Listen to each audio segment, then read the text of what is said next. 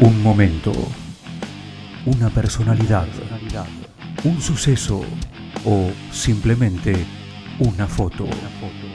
Sangría, el espacio de una historia. Una producción especial de los alumnos del Círculo de Periodistas Deportivos.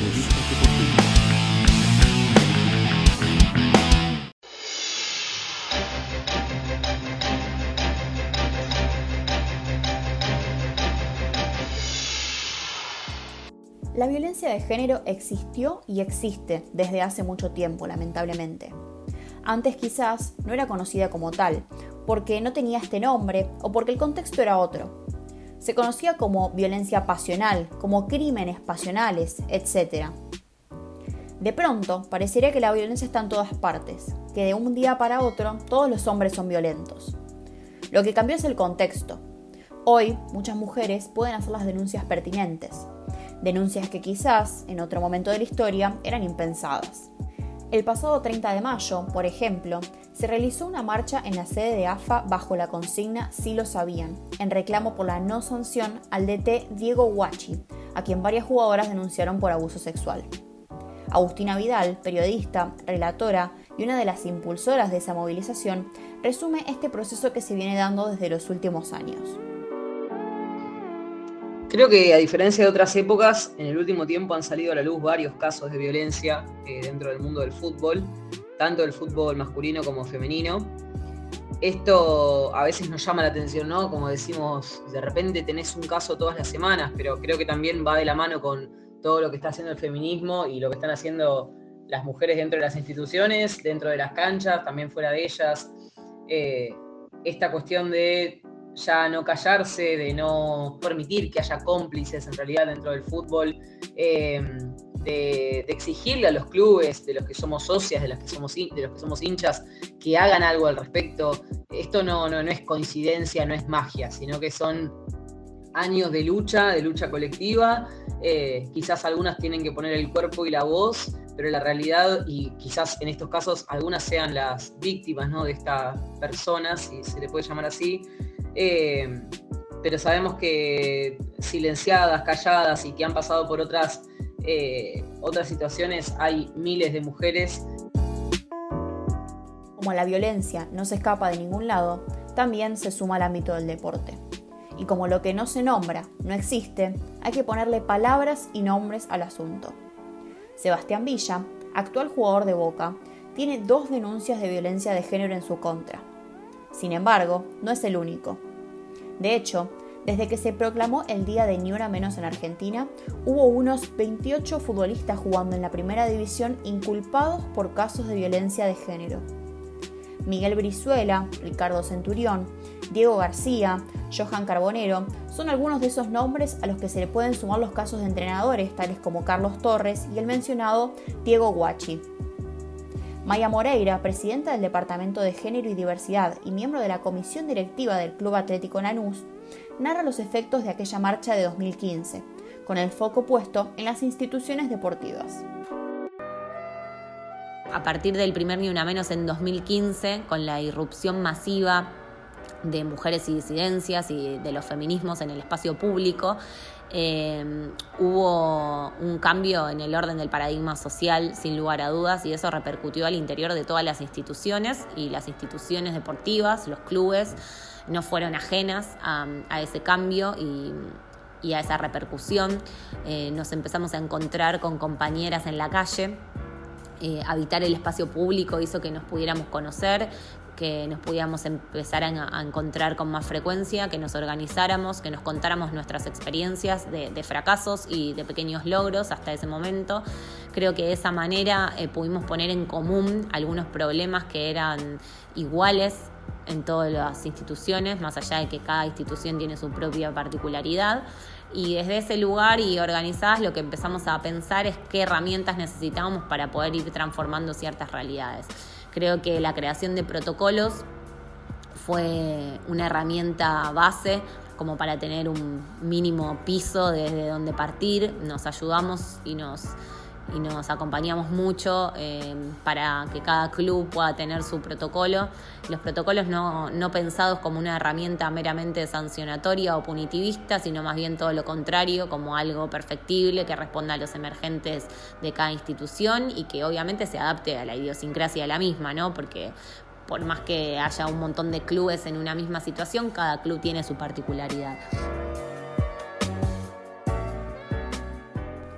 Según un informe del INADI de principios de este año, solo el 19% de los clubes de Argentina posee protocolos en caso de violencia de género. El 23% lo está elaborando y el 58% aún no tiene. Vélez, por ejemplo, en 2020 decidió ir un paso más allá. La institución de Liniers, que en 2018 ya se había convertido en la primera en crear un área de género, agregó en los contratos una cláusula de rescisión por comportamiento, que contempla tanto situaciones de violencia de género como transgresión social. Pero, según explica de nuevo la dirigente Maya Moreira, aún en los casos donde existen estos protocolos y áreas específicas para tratar este tipo de asuntos, muchas veces es difícil su ejecución. A partir de que se fueron dando todos estos cambios y, los clubes empezaron a tener sus, protocolos aprobados, empezamos a hacer un trabajo y a pensar un trabajo de manera transversal dentro de toda la institución, ¿no? Porque nosotras consideramos que nuestro trabajo es transversal y que no tiene que ver solo con el fútbol profesional masculino, ni solo con accionar o cómo accionar ante una situación de violencia o una denuncia, sino lo que hay que hacer es sensibilizar, difundir, prevenir todo lo que tiene que ver con estas temáticas, todo lo que tiene que ver con la discriminación en general y obviamente también con todas las franjas etarias que hay dentro de una institución, con todo el trabajo que hay que hacer en las infancias, en las adolescencias, con deportistas, con, trabajadores y trabajadoras de las instituciones. Me parece injusto que eh, ante un hecho o una denuncia que por ahí es más mediática por tratarse de un jugador, se reduzca a que, bueno, evidentemente lo que se está lo que tiene el club no sirve porque no se está accionando el protocolo o porque no se está dando de la manera esperada. Cuando en realidad lo que sabemos es que como las mujeres y el resto de las identidades feminizadas, no llegamos a los cargos de poder dentro de las comisiones directivas, porque no solo somos pocas, sino que las que somos somos vocales titulares o suplentes en su gran mayoría, no tenemos un poder de decisión real. Y esa diferencia enorme que existe entre el poder real y el poder formal que nos otorga presidir un departamento es lo que hace que tengamos margen para accionar o no ante, ante esos casos. A pesar de todo, sigue habiendo casos tan paradigmáticos de inacción como el de Boca con Villa, que, mientras algunos compañeros se lo sanciona por faltar a entrenamientos, a él se lo defiende públicamente como un profesional ante el cual hay que sacarse el sombrero, porque lo que pasa fuera de la cancha es otro tema. Maya Moreira da cuenta de la peligrosidad de este tipo de discursos. Ese peligroso, ¿qué es lo que dicen los referentes o los responsables de las instituciones sobre estas cuestiones. Eh, me parece que ahí también se consolida un relato donde no podemos dejar de ver que el problema que tenemos es social y que como sociedad toda tenemos que hacernos cargo del mismo, porque no solo es la consolidación de un relato desde los medios y desde quienes dirigen las instituciones deportivas, sino que hay una sociedad que consume todo eso y que de alguna manera avala dejar en un espacio privado algo que nos concierne como sociedad a todos y a todas y que es público, porque la violencia existe, porque nos matan constantemente y sistemáticamente y porque si como sociedad no asumimos que tenemos un problema, difícilmente podremos solucionarlo en general más allá de lo que suceda dentro de las instituciones deportivas. La periodista Agustina Vidal continúa en la misma línea digo, hay una falla humana de no ponerse, de todo el tiempo estar preguntándose en si es inocente, culpable, y no realmente entender, comprender la situación. Eh, va más allá de lo que dictamine la justicia, va más allá de lo que pueda decidir un club. Hay una persona que la estuvo pasando mal, muy mal, que ha quedado con una vida dañada, con una psiquis dañada, pero no importa, porque mientras él siga haciendo goles, eso es lo que, eso es lo que vamos a hablar. Y después la falta de capacitación, digo, entender eh, de las palabras, ¿no? El uso, la importancia del uso de las palabras cuando sos comunicadora, cuando sos comunicador. Entender cómo se hace una denuncia, cómo se acompaña una víctima, por qué es una víctima, eh, qué, significa que haya un área de género, qué protocolos existen, aprender a llamar, ¿no? A nombrar las cosas por su nombre, lo que no se nombra no existe, decimos siempre.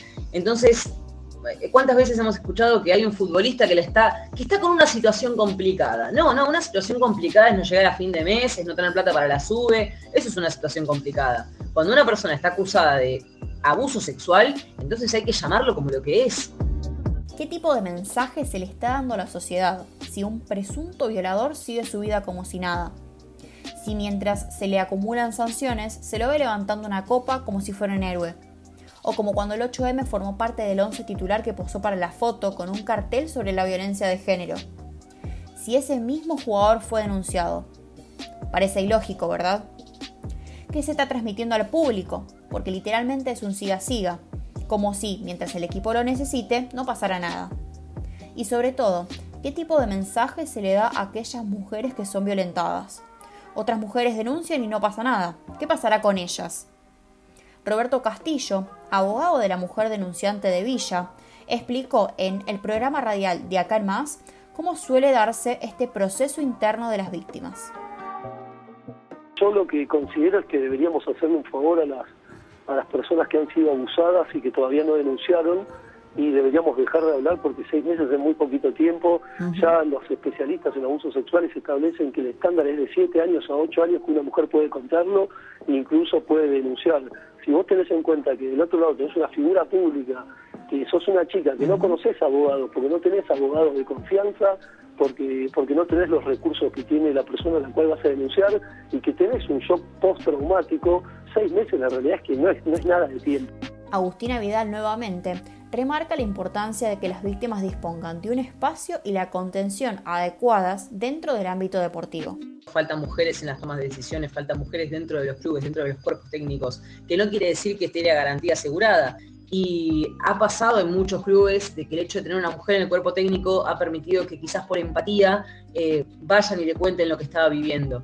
Entonces, cuando no tenés a nadie y los que rodean para poder contarle quizás un preparador físico, un ayudante de campo, son amigos, cómplices de este señor, es muy difícil. Digo, ¿con, quién, ¿con quiénes iban a hablar ellas? Es lógico que años después se den cuenta, también gracias a la llegada del feminismo, que había cosas que estaban mal.